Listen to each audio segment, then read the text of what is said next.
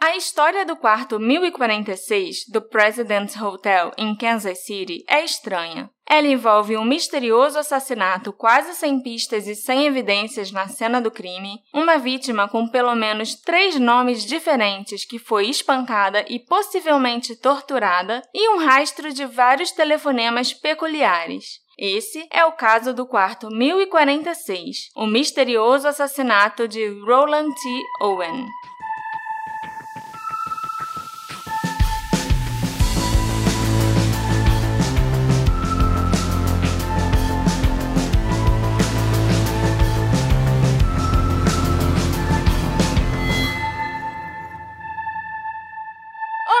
Assistentes! Bem-vindos ao novo episódio do Detetive do Sofá. Eu sou a Marcela e antes de começar esse episódio, eu tenho um anúncio muito legal para fazer. No próximo sábado, dia 29 de maio de 2021, o podcast Composição de um Crime vai lançar o episódio que conta com a minha participação. Eu e a Daiane, a host do Composição, gravamos um episódio incrível juntas sobre um caso bem misterioso. Mas eu não vou revelar qual é. Vocês terão que escutar o episódio para saber. Sigam o arroba podcast Composição de um Crime no Instagram e escutem na plataforma preferida de vocês, que eu tenho certeza que vocês vão gostar muito do trabalho da Dai. E não se esqueçam, episódio novo comigo no sábado. E agora sim, vamos começar. Hoje eu vou te levar para o Kansas e te contar um mistério muito bizarro que aconteceu num hotel de lá. Vamos falar do assassinato misterioso de um homem misterioso que é cheio de detalhes muito estranhos e intrigantes.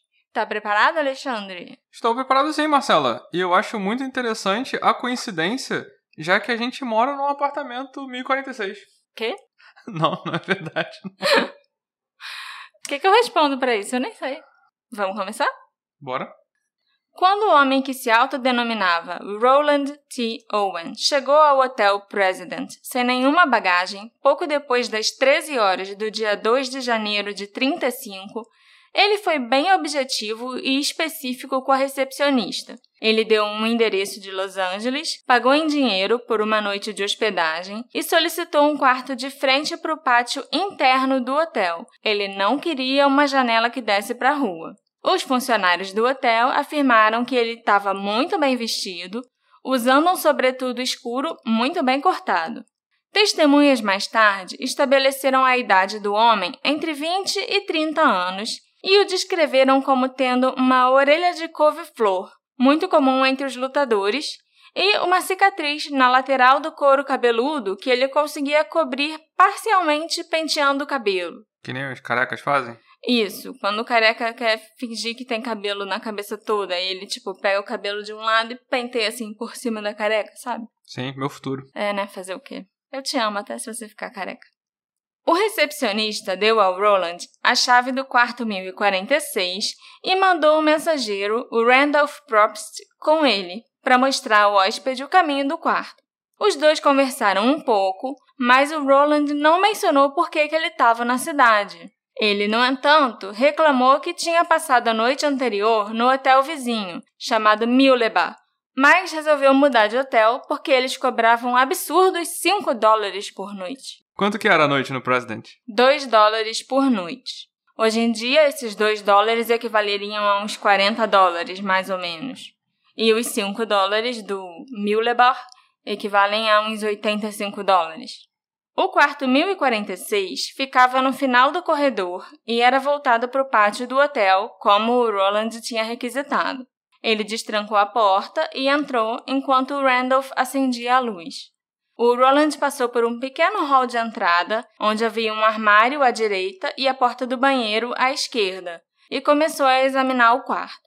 O quarto em si media cerca de 10 metros quadrados e tinha uma cama de casal, um aparador com um telefone, uma escrivaninha com uma cadeira, uma cômoda, um armário e uma poltrona. Parece bem grande para um quarto de hotel, com é. bastante coisa. O mensageiro, o Randolph, ficou observando o Roland tirar um pente do bolso do sobretudo, junto com uma escova de dentes e o tubo de pasta de dente. Ele não parecia ter mais nada com ele. O Roland colocou os três itens em cima da pia do banheiro e os dois homens saíram do quarto e voltaram pelo corredor em direção ao elevador. Eles desceram juntos até o térreo, onde o mensageiro voltou às suas funções e o hóspede saiu do prédio. A camareira, que era responsável pelo décimo andar, se chamava Mary Soptic, e por volta das duas e meia da tarde, ela foi limpar o quarto 1046. O Roland estava no quarto, sentado na poltrona, com as cortinas fechadas, e a única fonte de luz ali dentro era o abajur que estava aceso na escrivaninha.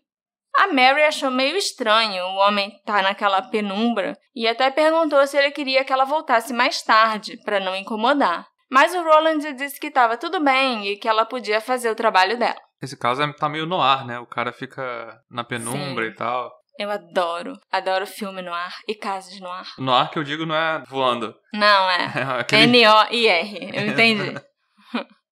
Momentos depois, o Roland disse a Mary para não trancar a porta quando ela saísse, porque ele estava esperando um amigo que deveria chegar em alguns minutos.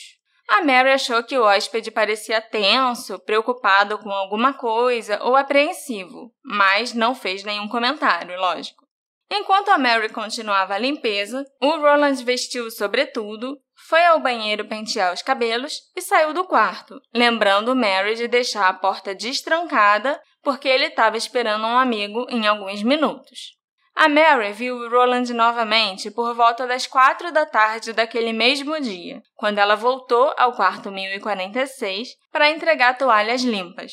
A porta ainda estava destrancada, o quarto ainda estava escuro e a Mary podia ver, através da luz do corredor que entrava no quarto, que o Roland estava deitado na cama, completamente vestido, até de sobretudo. Estava morto já então? Não. Ok. Ainda não. Ela também notou que tinha um bilhete no aparador onde ficava o telefone, próximo à entrada do quarto. O bilhete dizia: Dom, estarei de volta em 15 minutos. Espere. Na manhã seguinte, quinta-feira, 3 de janeiro, a Mary dirigiu-se ao quarto 1046 por volta das 10 e meia da manhã para fazer a limpeza. Presumindo que o Roland estava fora, ela destrancou a porta com a chave mestra e entrou no quarto. E a Mary só era autorizada a fazer isso se a porta tivesse sido trancada por fora pelo hóspede ao sair do quarto. Mas como ela sabe se a porta foi trancada por dentro ou por fora? Aparentemente, as portas nesse hotel só podiam ser trancadas por fora. Eu não entendi exatamente como era esse esquema, nem o que você faria se você quisesse trancar a porta de dentro do quarto, mas era mais ou menos assim que funcionava. Se estava trancado, é porque alguém trancou quando saiu por fora, entendeu? Entendi. Talvez por dentro tivesse alguma tranca, alguma trava, que eu digo, né? É, tipo aquele negocinho assim, aquela correntinha que você passa. Né? Como a porta estava trancada, a Mary presumiu que o hóspede tinha saído, mas, para surpresa dela, o Roland estava lá dentro, sentado na poltrona, no escuro. A Mary percebeu que outra pessoa tinha trancado a porta por fora e, inclusive, tinha levado a chave do quarto. Agora sim ele estava morto. Porta trancada por fora. O Roland disse para Mary que ele não tinha mais a chave mas também não se deu ao trabalho de explicar o que, que tinha acontecido ou dizer quem é que tinha trancado ele dentro do próprio quarto. Então ele estava vivo ainda. Estava vivo. Tentando esconder a perplexidade com aquela situação, a Mary começou a limpar o quarto quando o telefone tocou e o Roland atendeu. Depois de um momento, ele disse: Não, Dom, eu não quero comer. Não estou com fome. Acabei de tomar café da manhã. E depois ele repetiu: não, não estou com fome, e desligou o telefone. O hóspede então se virou para Mary e perguntou: Ah, você é responsável por limpar esse andar todo? E, ah, o hotel é residencial ou é só mesmo para hóspede? As pessoas não chegam a morar aqui? A Mary foi respondendo as perguntas dele e escutou enquanto ele reclamava de novo das tarifas exorbitantes do Mulebar, onde ele tinha se hospedado antes. Aí ela terminou as tarefas dela e saiu rapidinho do quarto que ela achou que tinha uma coisa esquisita ali com aquele cara. Naquela tarde, a Mary voltou ao 1046 pela última vez. Ela chegou por volta das quatro da tarde e ouviu as vozes de dois homens conversando lá dentro. Segurando uma pilha de toalhas limpas, ela bateu na porta. Quem é? Uma voz desconhecida perguntou. Ela se identificou como a camareira e mencionou as toalhas, mas foi prontamente dispensada. Não precisamos de toalha nenhuma, disse a voz misteriosa novamente, deixando claro que ela deveria ir embora. Mesmo sabendo que não tinha toalhas limpas no quarto, a Mary obedeceu e saiu rapidinho para seguir para o próximo quarto entregar outras toalhas. Ainda naquela mesma tarde, uma mulher chamada Jean Owen, e o sobrenome é só uma coincidência, ela não era parente do Roland T. Owen, de 30 anos, que morava em Lee Summit, dirigiu até Kansas City para fazer compras e depois se encontrar com seu namorado Joe, que trabalhava numa floricultura da cidade. Depois de algumas horas de compras, ela começou a se sentir mal e foi até o trabalho do namorado dizer para ele que não estava se sentindo bem para dirigir de volta naquela noite e ia alugar um quarto no President Hotel. A Jean disse para Joe que ela entraria em contato com ele para avisar em qual quarto ela estava hospedada. Ela chegou ao President por volta das seis da tarde e se registrou. Aí a Jean ligou para o Joe por volta das sete da noite e avisou que estava no quarto 1048, ao lado do quarto do Roland. O Joe chegou ao hotel às nove e meia da noite para encontrar a namorada. Eles passaram mais ou menos duas horas juntos e o Joe foi embora depois. O que eles fizeram nessas duas horas? Menos do que eles fariam se ele tivesse passado a noite toda, com certeza. a Jean não teve uma noite tranquila. Ela foi muito incomodada pelos sons altos de vozes masculinas e femininas discutindo violentamente no quarto ao lado. Quarto de quem, amor? Do Roland. Mais tarde, a Jean relatou ter ouvido uma briga e um som ofegante, que na hora ela presumiu ser um ronco do vizinho de quarto. Ou podia ter imaginado até que era outra coisa, né? Um som meio ofegante assim. Saber, Mas né? ela era uma lady, ela não quis falar esse tipo de coisa. Ela chegou a pensar em ligar para a recepção para reclamar, mas mudou de ideia porque ela não queria criar confusão, já que ela só ia ficar uma noite naquele hotel mesmo. Aí sim que eu ia criar confusão. Só Eu ia ia ficar uma confusão. noite mesmo? Ninguém ia me ver depois? Eu ia criar confusão e se ninguém batesse lá pra dar jeito, eu ia dar um, uma estrela. Eu ia ficar batendo na parede do quarto com uma vassoura. Aí você tá arrumando confusão pra você. Você tem que mandar o pessoal do hotel resolver isso. Não, eu ia fazer as duas coisas. E talvez se o pessoal do hotel tivesse ido, se ela tivesse reclamado, as coisas teriam sido bem diferentes. Que coisas? Você vai saber. Charles Blocker, o ascensorista do turno da noite no hotel, também notou uma atividade incomum naquela noite. Segundo Charles, parecia estar acontecendo uma festa bem barulhenta no quarto 1055. A gente já viu que o décimo andar é onde as coisas acontecem, Tava né? bombando lá. Por volta de uma e meia da manhã, ele levou uma mulher para o décimo andar. Ela estava procurando o quarto 1026. O Charles disse que já tinha visto aquela mulher no hotel algumas vezes. Ela era, como ele disse discretamente, uma mulher que frequenta o hotel com homens diferentes em quartos diferentes. Quando ele falava isso, ele dava aquela piscada de um olho só. É, exatamente. Poucos minutos depois, o elevador foi chamado no décimo andar novamente. A mulher estava preocupada porque o homem que tinha combinado de encontrá-la não estava em lugar nenhum. Incapaz de ajudar de algum jeito, né? O Charles voltou para o térreo. Ele era só o ascensorista, gente. Ficava só andando de elevador. Como é que ele ia saber onde é que tá o hóspede que ela tá procurando, sabe? Mas ele voltou sozinho, a mulher não Sozinho. desceu com ele. Não, a mulher não desceu com ele.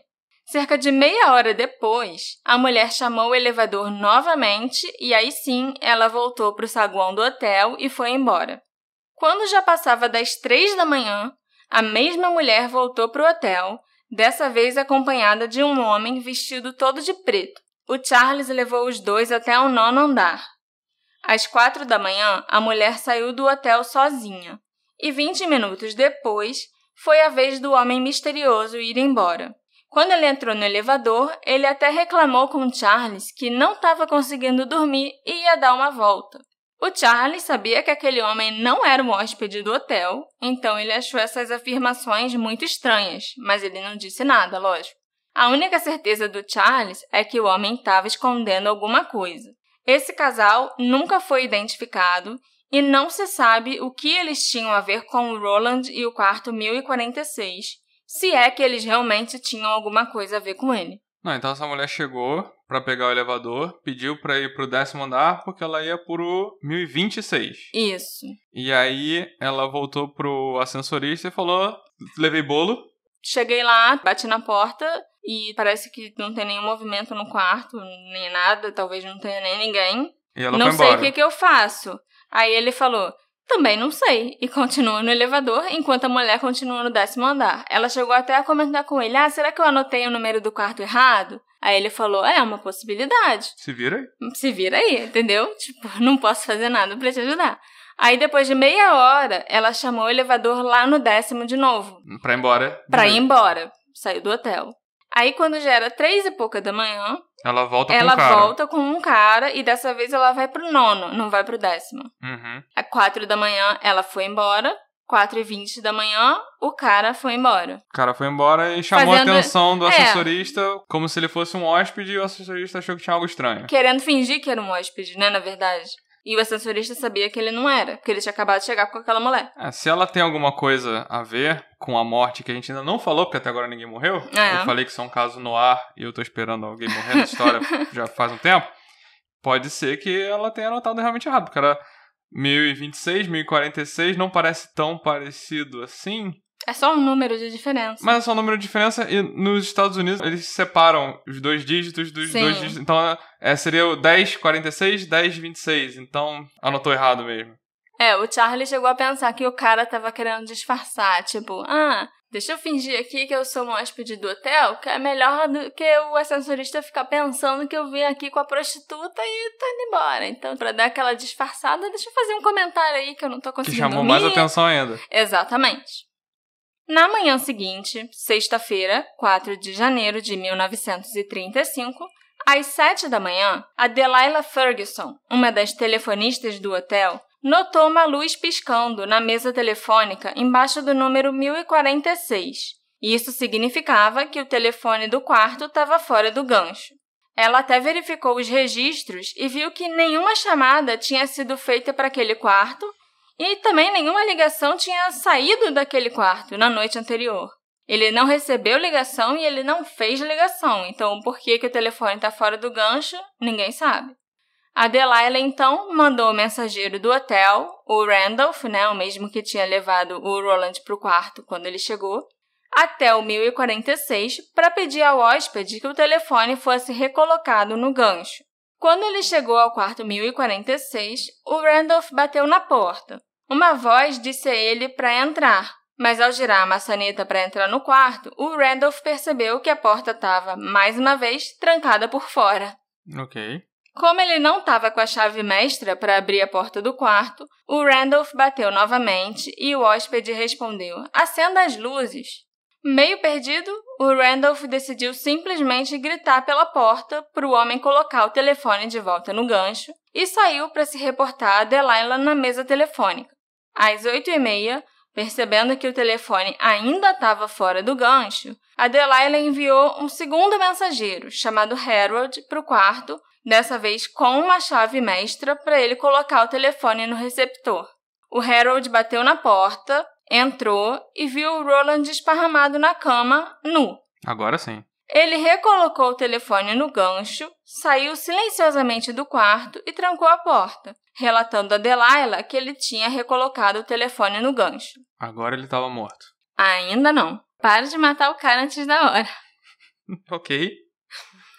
Às 10h45, a Delilah percebeu mais uma vez que o telefone estava fora do gancho, no quarto 1046. Tá vendo como ele estava vivo? Uhum. Ela encontrou o Randolph e o mandou ir até o quarto novamente para colocar o telefone no gancho, e dessa vez ele também estava com a chave mestra. O Randolph foi até o décimo andar, bateu na porta pela segunda vez naquela manhã, destrancou a porta e entrou no breu que estava aquele quarto. Mas as coisas lá dentro não estavam exatamente como alguém esperaria encontrar. E tava diferente de quando ele entrou da última vez. O Randolph não chegou a entrar. Da primeira vez, o Randolph só gritou: Bota essa porra desse telefone no gancho! Entendeu? Entendi. Porque ele bateu na porta, tava trancado e ele não tava com a chave. Quando o Randolph entrou no quarto, o hóspede estava a cerca de meio metro da porta, apoiado nos joelhos e nos cotovelos, segurando a cabeça entre as mãos. Ele notou que havia sangue na cabeça de Roland. Aí ele acendeu a luz, colocou o telefone no gancho. Porque senão a mulher ia brigar com ele. Sim. E quando o Randolph olhou mais atentamente em volta do quarto, ele viu sangue nas paredes, na cama, no banheiro e até no teto. Ele ficou muito assustado e saiu do quarto imediatamente. O Randolph foi em busca de ajuda, encontrou o gerente, que ligou imediatamente para a emergência. Por volta das 11h30, 20 minutos depois da descoberta do Randolph, o detetive Ira Johnson e o sargento Frank Holland chegaram ao local, seguidos pelo médico Dr. Harold Flanders. Eles descobriram que o Roland havia sido amarrado e torturado por várias horas, esfaqueado várias vezes, e seu crânio tinha sido fraturado por golpes repetidos na cabeça. Nossa. Mas, de alguma forma, ele tinha sobrevivido ao ataque. Viu como você ficou matando um homem antes da hora? Até agora ele ainda tá vivo? Cara, é. Assim, não tô mais achando que isso é um caso no ar. Enquanto o médico examinava, ele notou que o Roland estava com as mãos e os tornozelos amarrados com uma corda bem apertada. A mesma corda já tinha sido usada em algum momento daquela noite para estrangular o Roland. A polícia perguntou a ele quem tinha causado aqueles ferimentos nele, né? E ele respondeu: ninguém. E disse que tinha sofrido os ferimentos depois de escorregar e bater com a cabeça na banheira. Ele então ficou inconsciente e foi levado para o hospital. Ele escorregou em cima da corda que acabou amarrando ele sem querer. Isso acontece Sim. direto. E em cima da faca também. Em cima da faca. Várias vezes. Com o Roland no hospital, as autoridades se voltaram para o quarto, mas descobriram que praticamente não tinha evidências ali.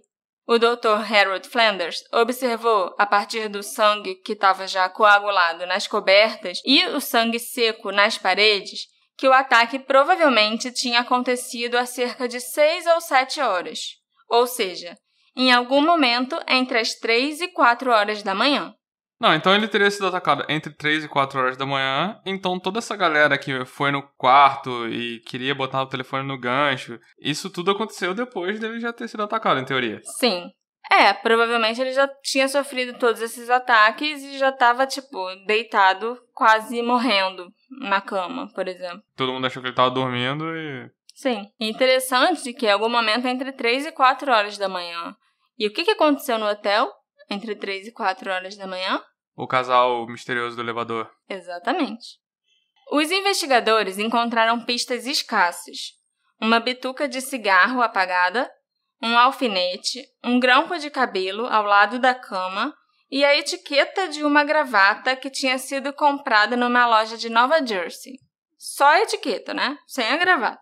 Eles também encontraram uma garrafa fechada de ácido sulfúrico diluído. Um dos dois copos de vidro que tinham no quarto foi encontrado na pia, faltando um pedaço. O outro ainda estava lá intacto na prateleira. Quatro impressões digitais, pequenas o suficiente para os detetives acharem que eram de uma mulher, foram encontradas no telefone do quarto. Podia ser uma criança também. Ah, mas ninguém viu? Criança? Minha impressão digital é pequena? Vou até analisar aqui. Bota sua impressão na tela.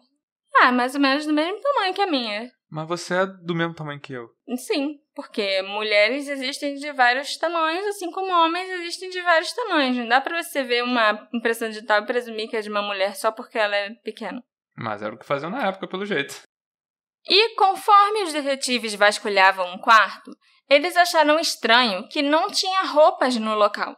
O sobretudo preto do Roland não foi encontrado. Nenhuma camisa, calça, sapato, meia ou cueca estavam no quarto. A coisa mais próxima de uma peça de roupa era a etiqueta da gravata. Também tinham sumido o sabonete, o shampoo e as toalhas fornecidas pelo hotel. E é lógico que a arma do crime também não estava no local. O assassino levou até as cortesias do hotel? Ah, mas isso é comum, todo mundo leva as cortesias do hotel, não só o assassino. O assassino aproveitou que não teve nem que se hospedar para já levar as cortesias. Ele foi muito esperto. Então o assassino levou tudo, porque o Roland chegou no hotel só com as roupas do corpo. Eu presumo, né? Porque essas roupas dele nunca foram encontradas em lugar nenhum. E o homem, a gente sabe que ele não chegou no hotel pelado. Ele usou roupas. Inclusive um sobretudo que todo mundo achou que era estiloso e bonito. Uhum. No hospital, os médicos descobriram que o pulmão esquerdo do Roland tinha sido perfurado, causando o colapso daquele pulmão. E à meia-noite ele faleceu. Agora sim, ele morreu.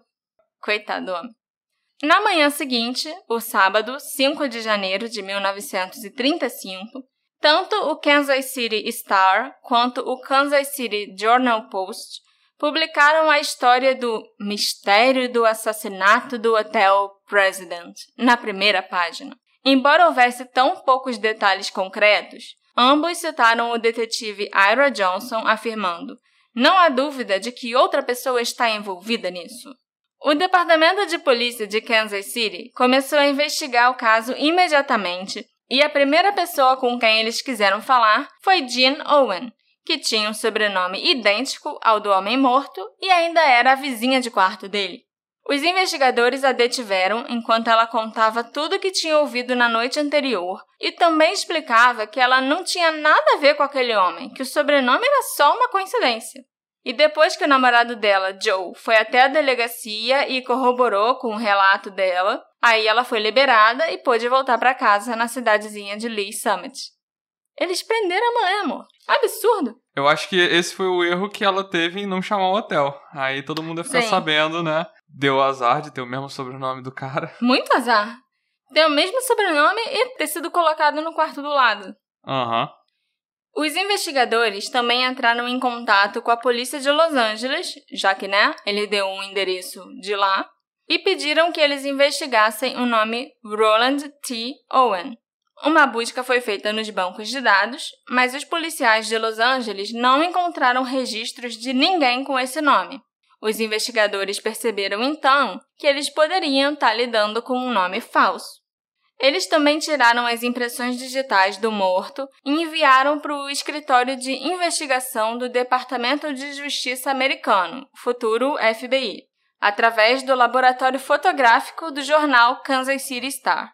Mas eles não tiveram resultados. Na segunda-feira, 7 de janeiro, a polícia decidiu realizar uma exibição pública do corpo na funerária para tentar identificar aquele homem. Na semana em que o corpo ficou em exibição, mais de 300 espectadores passaram pelo local para ver. É esse costume antigo de vamos botar todo mundo pra ver o corpo, vamos publicar a foto do, É, do corpo no jornal, é, é muito estranho. me surpreende todas as vezes. Sim. Era uma exibição pública, tipo uma exposição Não, é um, de arte, é um evento, sabe? é. é. uma pessoa, Foi o evento de Kansas City vamos lá daquela ver o corpo, semana. você já viu o corpo? Vou lá ver o corpo. Um visitante curioso que tinha ido ver o morto achou que podia ajudar a polícia. O nome desse cara era Robert Lane e ele trabalhava à noite no departamento de água de Kansas City. Na noite em que o assassinato ocorreu, o Robert saiu do trabalho às 11 da noite, pegou seu carro no estacionamento e começou sua jornada para casa. Ele notou um homem correndo pela rua vestindo uma camiseta, calça e sapatos. E isso já pareceu muito estranho para o Robert, porque estava fazendo zero graus aquela noite. Ao se aproximar do carro, o homem começou a acenar e sinalizar para o Robert, que parou e resolveu dar uma carona para o cara. Muito corajoso da parte dele. Se bem que era anos 30. É, naquela época ninguém tinha medo de sair Kansas carona. City. O homem entrou no banco de trás do carro e pediu desculpas para o Robert, porque ele tinha achado que era um táxi que estava passando. Segundo Robert, esse homem que entrou no carro dele e para quem ele deu carona era o morto que estava lá em exibição na funerária. O homem pediu para ser levado a um lugar onde ele pudesse encontrar um táxi. O Robert notou que ele parecia muito aflito e que tinha um corte sangrando no braço dele e perguntou se ele estava se sentindo bem ou se precisava de alguma coisa. O homem desviou o olhar e murmurou que ia matar o filho da puta que fez isso. Isso é algo que você quer ouvir da pessoa que você pegou de carona no meio da estrada. Com certeza. O Robert preferiu não perguntar mais nada, lógico, eu acho que eu também faria isso, e continuou dirigindo. Alguns minutos depois, ele notou que tinha um táxi parado na rua. Ele avisou para o homem, que abriu a porta do carro do Robert e saiu correndo na direção do táxi. Depois de entrevistar o Robert e de tomar notas do relato dele, o detetive Ira Johnson não ficou convencido que o homem para quem Robert deu carona era Roland, já que nenhum funcionário do hotel relatou ter visto ele saindo ou voltando durante a noite de 3 para 4 de janeiro. E o Ira achava que ele chamaria a atenção, chegando no hotel de camiseta com um corte no braço. É, eu acho que o detetive pode ter razão aí, porque o ascensorista que era mó fofoqueiro, teria notado se o Roland chegou de camisa, sem o sobretudo dele, machucado e tal. E eu concordo, eu também acho que o detetive tem razão. Então, o cara que Robert pegou na rua era só um maluco qualquer que ia matar outro maluco qualquer que cortou o braço dele. E o Ira Johnson preferiu seguir uma outra pista. Ele verificou o hotel Mulebar, porque o mensageiro do President, o Randolph, deu seu depoimento e se lembrou da conversa no elevador com o Roland, onde ele caro. reclamou exatamente, onde ele reclamou do preço. Ele também tinha reclamado com a Mary, né? Se tem uma coisa que eu vou lembrar desse caso é que o Miller Bar era muito caro. Era mais que o dobro do preço. Os investigadores descobriram que o Roland Owen tinha usado um nome diferente no Mulebar. E lá ele tinha se registrado com o nome de Eugene K. Scott, mais uma vez com o endereço de Los Angeles. Eles então contataram o Departamento de Polícia de Los Angeles mais uma vez, mas também não existia ninguém com aquele nome. Então, dois nomes falsos agora da vítima. Estava ficando claro que eles não tinham ideia do nome verdadeiro do homem morto, e menos ainda de quem podia ter feito aquilo com ele e por quê. A história foi divulgada por todos os jornais do país e mais e mais pessoas começaram a entrar em contato com a polícia de Kansas City para ver se a vítima podia ser um parente ou um ente querido que estava desaparecido. A polícia então começou a solicitar que as pessoas enviassem fotos, né, dos seus parentes por carta para ajudar a agilizar a identificação.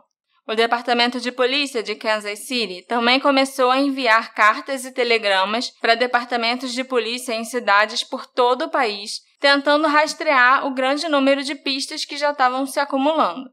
À medida que os detetives começaram a receber as respostas de outros departamentos de polícia, eles começaram a fechar o grande número de pistas que eles tinham recebido. E ao reexaminar o quarto, a polícia brevemente pensou que tinha finalmente encontrado uma pista importante, quando eles acharam uma toalha descartada que estava coberta de sangue. Mas eles concluíram que a toalha tinha sido deixada no quarto por um funcionário do hotel que foi enviado para fazer a limpeza depois do primeiro exame forense da polícia. Pô, mas aí já é lambança esquecer de lacrar o quarto, né? E assim, não tinha por que eles acharem uma toalha no hotel, nem na cena do crime e tal, porque a Mary não chegou a entregar as toalhas limpas aquele dia. Não tinha, não tinha toalha dentro do quarto, entendeu? Não tinha porque eles não terem achado da primeira vez. É, uma toalha ensanguentada não ia passar despercebido. Com pouco para prosseguir desde o início e sem novas pistas que levassem a qualquer lugar significativo, a polícia não sabia mais para onde se dirigir a seguir. Eles começaram a tentar descobrir mais informações sobre o outro homem, aquele que foi conhecido como o misterioso Dom. Que ele falava no telefone, que a camareira ouviu. Sim, e ele deixou um bilhete também, né? Sim, sim, sim. Seria ele o homem que chegou ao hotel de madrugada com a mulher misteriosa? Será que ele poderia ser o homem de voz áspera que disse a Mary que eles não precisavam de toalhas? Nós sabemos que o Roland disse para Mary que estava esperando uma visita e pediu que ela deixasse a porta destrancada quando terminasse de limpar o quarto. Mais tarde, ela viu um bilhete para Dom em cima do aparador e no dia seguinte ouviu o Roland falar com Dom ao telefone. A busca por Dom continuou nos próximos dias. Com o passar do tempo, os detetives continuaram a seguir as pistas, mas o caso Roland Owen parecia ficar cada vez mais frio. No domingo, já 3 de março de 35, o Kansas City Journal Post publicou um anúncio que o Roland seria enterrado no dia seguinte como um indigente. Mas o enterro não ocorreu conforme anunciado. No mesmo dia que o anúncio do funeral foi feito, o telefone da funerária começou a tocar. O homem que ligou não se identificou, mas pediu que o funeral de Roland fosse adiado para que ele pudesse fazer os preparativos para que Roland fosse enterrado no cemitério Memorial Park em Kansas City. Ele precisava de tempo para levar o dinheiro para a funerária para pagar os custos, né, do enterro, e ele também queria que o corpo fosse enterrado, abre aspas, perto de sua irmã, fecha aspas.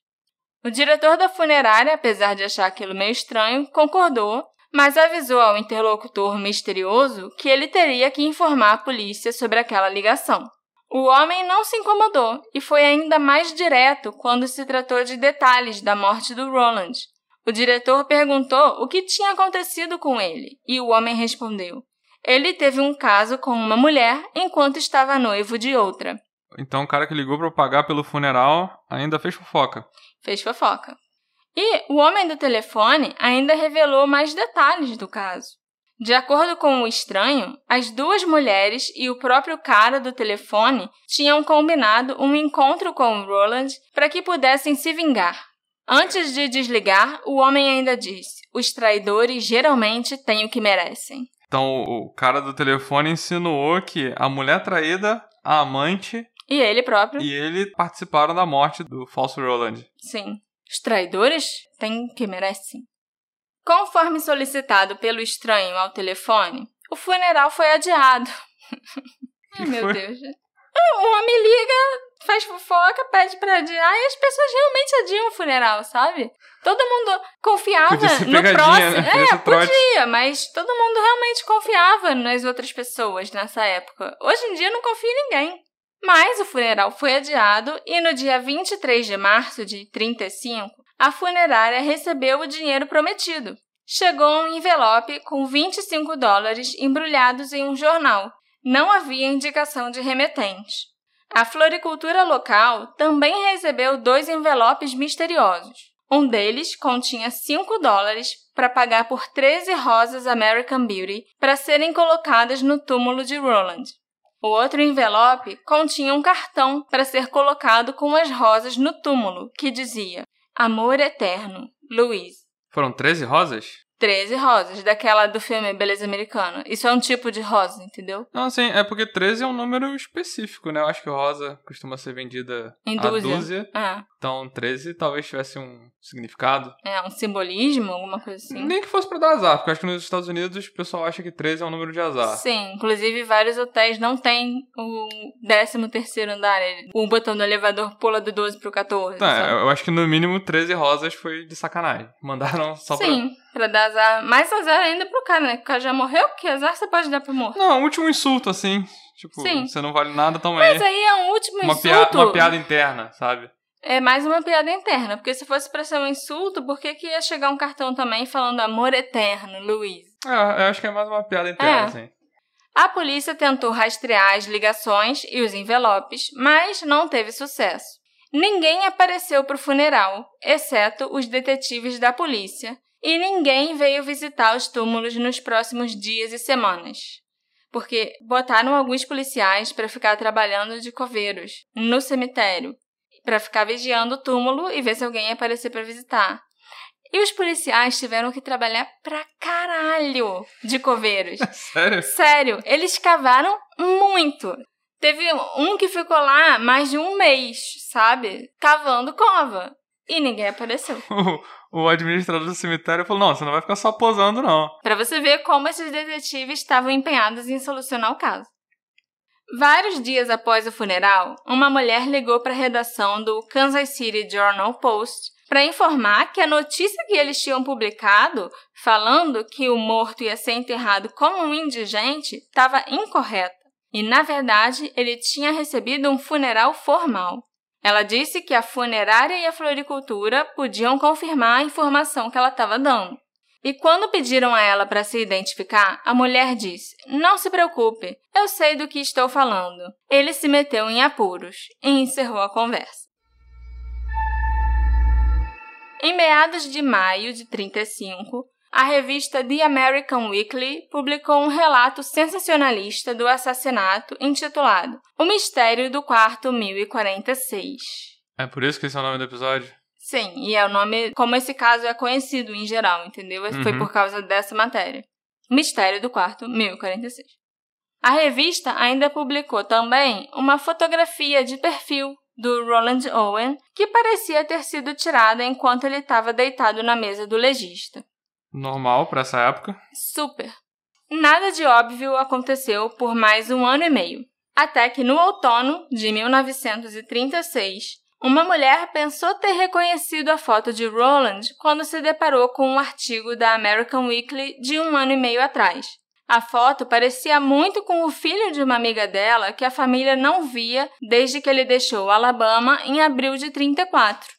Por mais de um ano, a Ruby Ogletree só recebeu três cartas curtas de seu filho. Quando a amiga lhe entregou a revista, ela finalmente recebeu a notícia que ela mais temia: seu filho estava morto. A Ruby Ogletree trocou cartas com o Departamento de Polícia de Kansas City. Em 2 de novembro de 36, vários jornais de todo o país publicaram a notícia que o verdadeiro nome de Roland T. Owen era Artemus Ogletree. É um nome bem maneiro, é tipo o nome de personagem do Harry Potter, né? Artemus, né? Artemus Ogletree. Eu gostei. Ruby explicou que a cicatriz no couro cabeludo acima da orelha do Artemus, né? Eu ia falar Roland, mas agora a gente sabe É, que é. Artemus, era resultado de um acidente de infância quando ele foi queimado por uma graxa quente na cabeça. Meu Deus!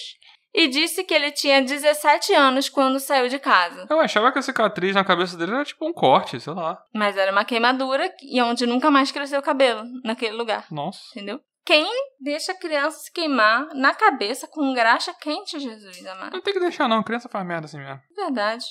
Hoje em dia que as crianças estão mais vigiadas, né, e tal. Na nossa época até a gente andava na mala do carro e tava tudo de boa. Embora a identidade do homem tenha sido finalmente descoberta, o relato da Ruby levantou outras questões. Ela tinha recebido várias cartas, supostamente do filho, mas isso depois que o Roland, suposto Roland, já tinha sido assassinado.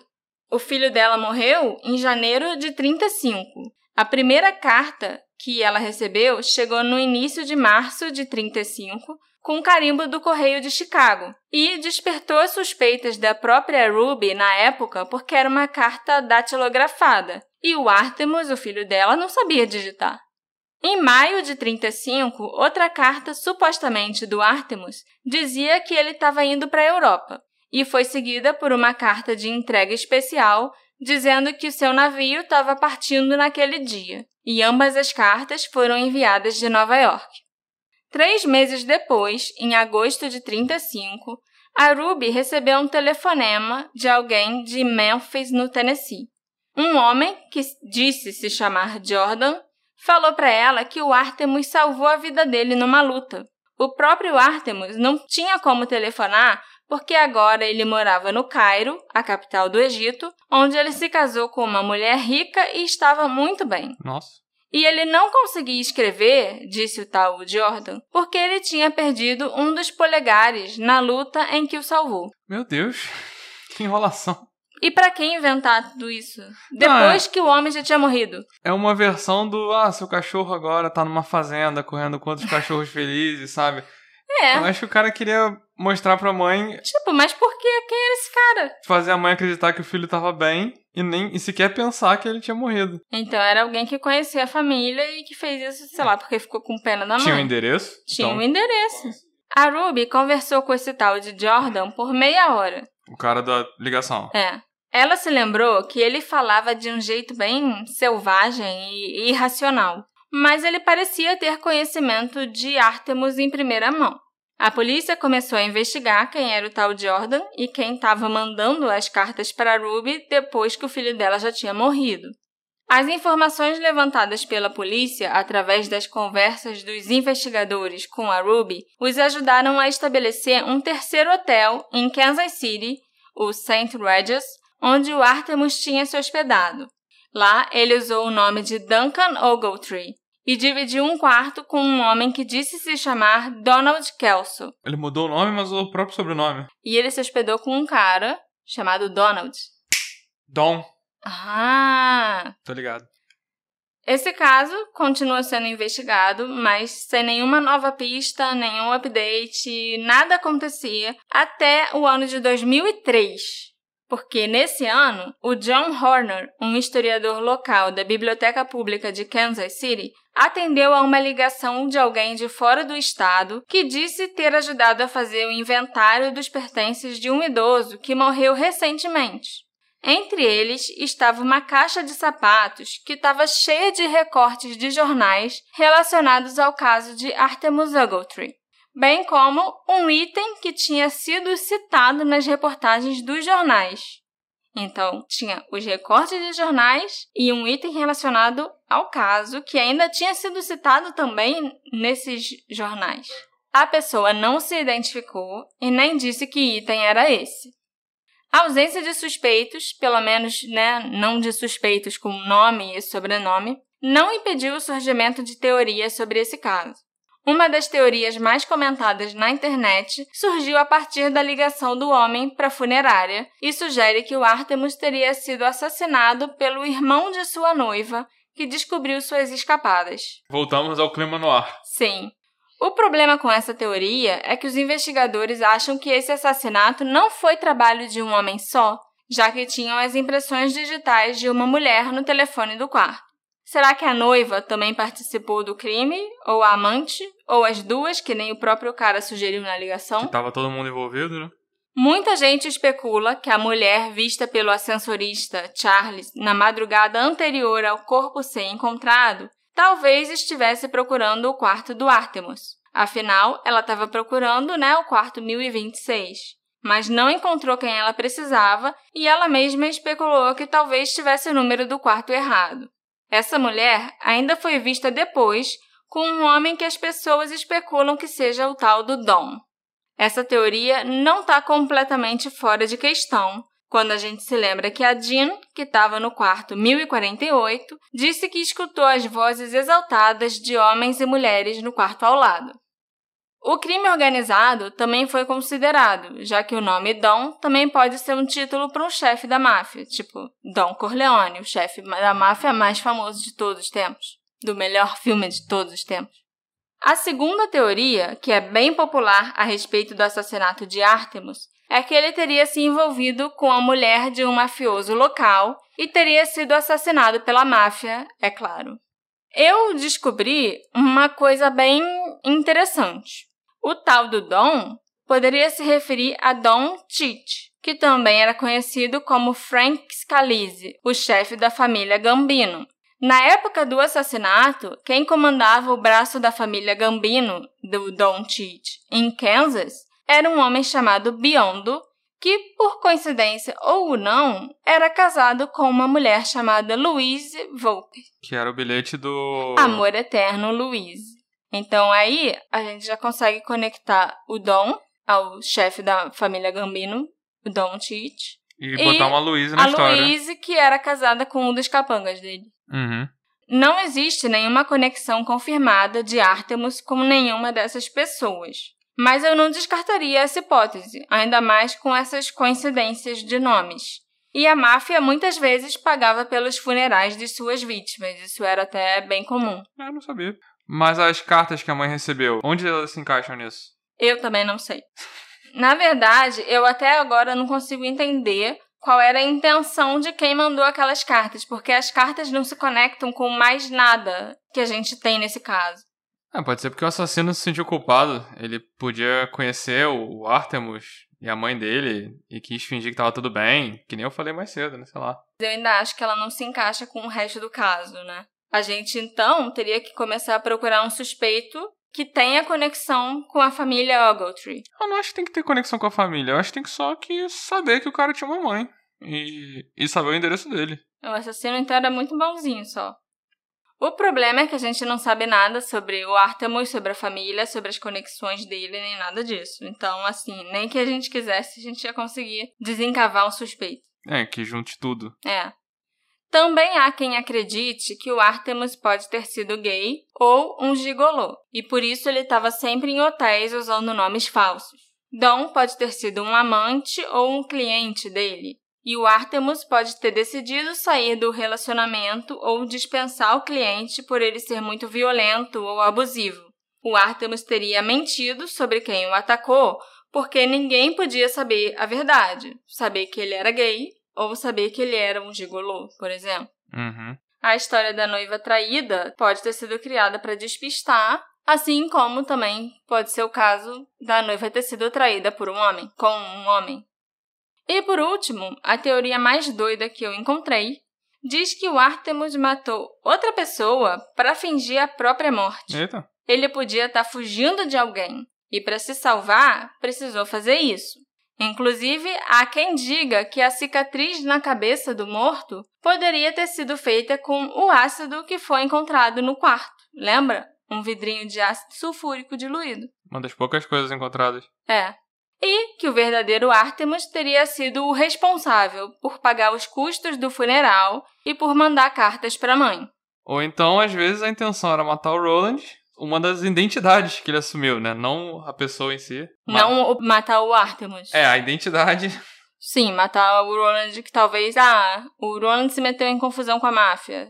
Vão matar ele, então deixa ele aparecer morto antes. E pegou um cara qualquer que ia aparecer, sei lá. Sim, sim. Mas é bem interessante. Essa, essa é a teoria mais cabeluda, sim. né? E um explica por que teria um vidrinho de ácido ali no quarto. Que isso nunca mais foi mencionado. Isso é um final para uma história no ar maneira. Bem maneira.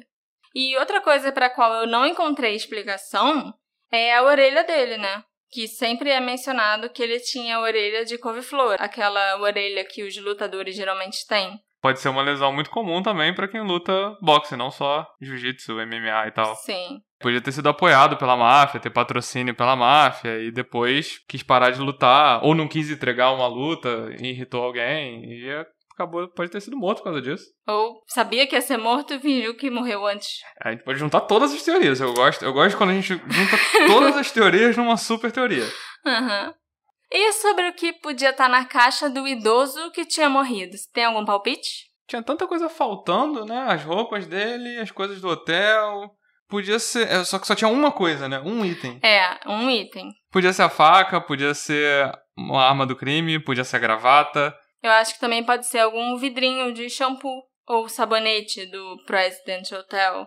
Que também tava faltando. Também tava faltando. Esses itens também não estavam no quarto. E o assassino pode ter guardado como um souvenir, sabe? Uhum. Ou a chave do quarto 1046. Pode crer. Alguém tinha trancado o Artemus no quarto pelo menos duas vezes que a gente saiba. Inclusive, as últimas vezes que tentaram entrar lá, ele estava trancado de novo por fora. Vai que a pessoa ficou com a chave e guardou nessa caixa com os recortes de jornal. Isso ia ser muito maneiro. É, eu acho que a gente nunca vai saber quem era esse tal idoso e o que tinha na caixa. Assim como a gente não vai saber quem matou o Artemus e entender todas essas outras coisas estranhas que tem nesse caso. Eu também acho que não, mas eu gostaria de juntar todas essas teorias e chegar à conclusão de que o Artemus lutava boxe e trabalhava para máfia, era amante da mulher do chefe e ele também fazia uns bicos por fora como gigolô. E aí ele não quis perder uma luta e o chefe também descobriu que ele tava tendo um caso com a mulher dele, e aí ia mandar matar ele. Não, numa dessas ele já irritou umas três pessoas diferentes. Sim. Aí ele resolveu ir para aquele hotel, chamar uma pessoa que se parecesse com ele, que ele já conhecesse, ou que ele tivesse visto por aí, para encontrar ele no quarto. O cara que pegou o táxi. Sim. Que não era táxi. O cara que pegou a carona. Isso. E aí o cara encontrou ele no hotel. E aí ele matou o cara, torturou o cara, fez a cicatriz trancou o cara no quarto, levou a chave e o idoso é ele próprio. Que ainda está vivo. Quer dizer, que e morreu, né? Ele mandava as cartas pra mãe, porque ele não queria que a mãe ficasse. Ficasse triste. Triste, desolada. É. E ele guardou as notícias sobre o que ele fez e o que aconteceu numa caixinha de sapato e a chave do quarto, que só foi descoberta por um neto dele, sei lá, um parente, depois que ele já tinha morrido de verdade em 2003. Essa super teoria é maneira. É maravilhosa. A gente esqueceu de incluir alguma coisa na super teoria? Deixa eu pensar. Eu acho que não. E vocês? Tem alguma teoria ou super teoria sobre esse caso? ou sobre o que poderia estar na caixa do idoso? Me encontra nas nossas redes sociais, arroba detetive do sofá, e me diz o que você achou. A gente se encontra na próxima investigação. Tchau, tchau. Tchau, tchau.